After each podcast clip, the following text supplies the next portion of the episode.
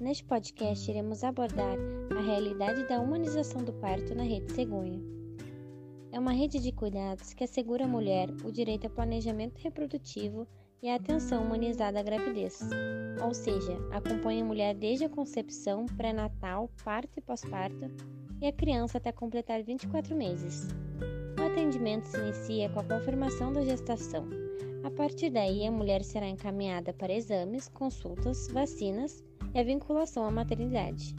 Então, por mais que tenhamos avançado nos últimos anos, ainda existem muitos desafios que precisamos assegurar no que diz respeito à saúde materno-infantil e principalmente no que diz respeito à violência obstétrica. Para a construção e planejamento de uma intervenção na rede cegonha, com base em um dos seus principais objetivos, que é a redução da mortalidade infantil e materna, que são evitáveis, existem algumas alternativas relacionadas à humanização dos partos que devem ser adotadas, a fim de conseguir a redução que é proporcionando às futuras mães e os pais que tenham uma experiência realmente humanizada, respeitosa, positiva e satisfatória, no momento de maior vulnerabilidade e potência que é o parto normal. Respeitando sempre os direitos de escolhas das parturientes, como o local de nascimento, seja em casa, hospital ou casa de parto as pessoas e os profissionais de, sua escolha, a posição que essa paciente deseja ficar, a livre movimentação, a alimentação e o direito de expressar seus sentimentos e emoções sem ser reprimida. Aos profissionais para não praticarem qualquer procedimento desnecessário e sem nenhuma justificativa científica, e também sem o consentimento da paciente. Parto e nascimento são eventos marcantes na vida dos envolvidos. Na maioria das vezes, não apresenta nenhum risco.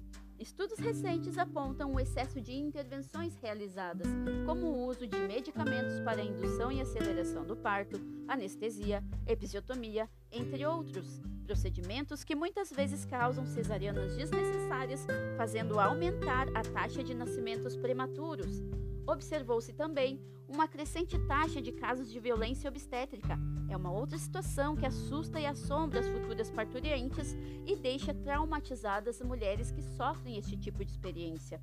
Segundo o SINASC, Sistema de Informação de Nascidos Vivos, de 1999 a 2008, houve um aumento de 37% no parto cesáreo só no estado do Rio Grande do Sul, enquanto que no país o aumento foi de 30,3%, um número já considerado alto em relação à média proposta pela OMS. Todas essas informações nos trazem a seguinte questão: aonde está a humanização do parto na rede cegonha? Na locução, Kelly Santos, Monique Chetzi e Paula Milena. Este é um trabalho da disciplina de Práticas Interprofissionais de Educação em Saúde da UBRA Canoas.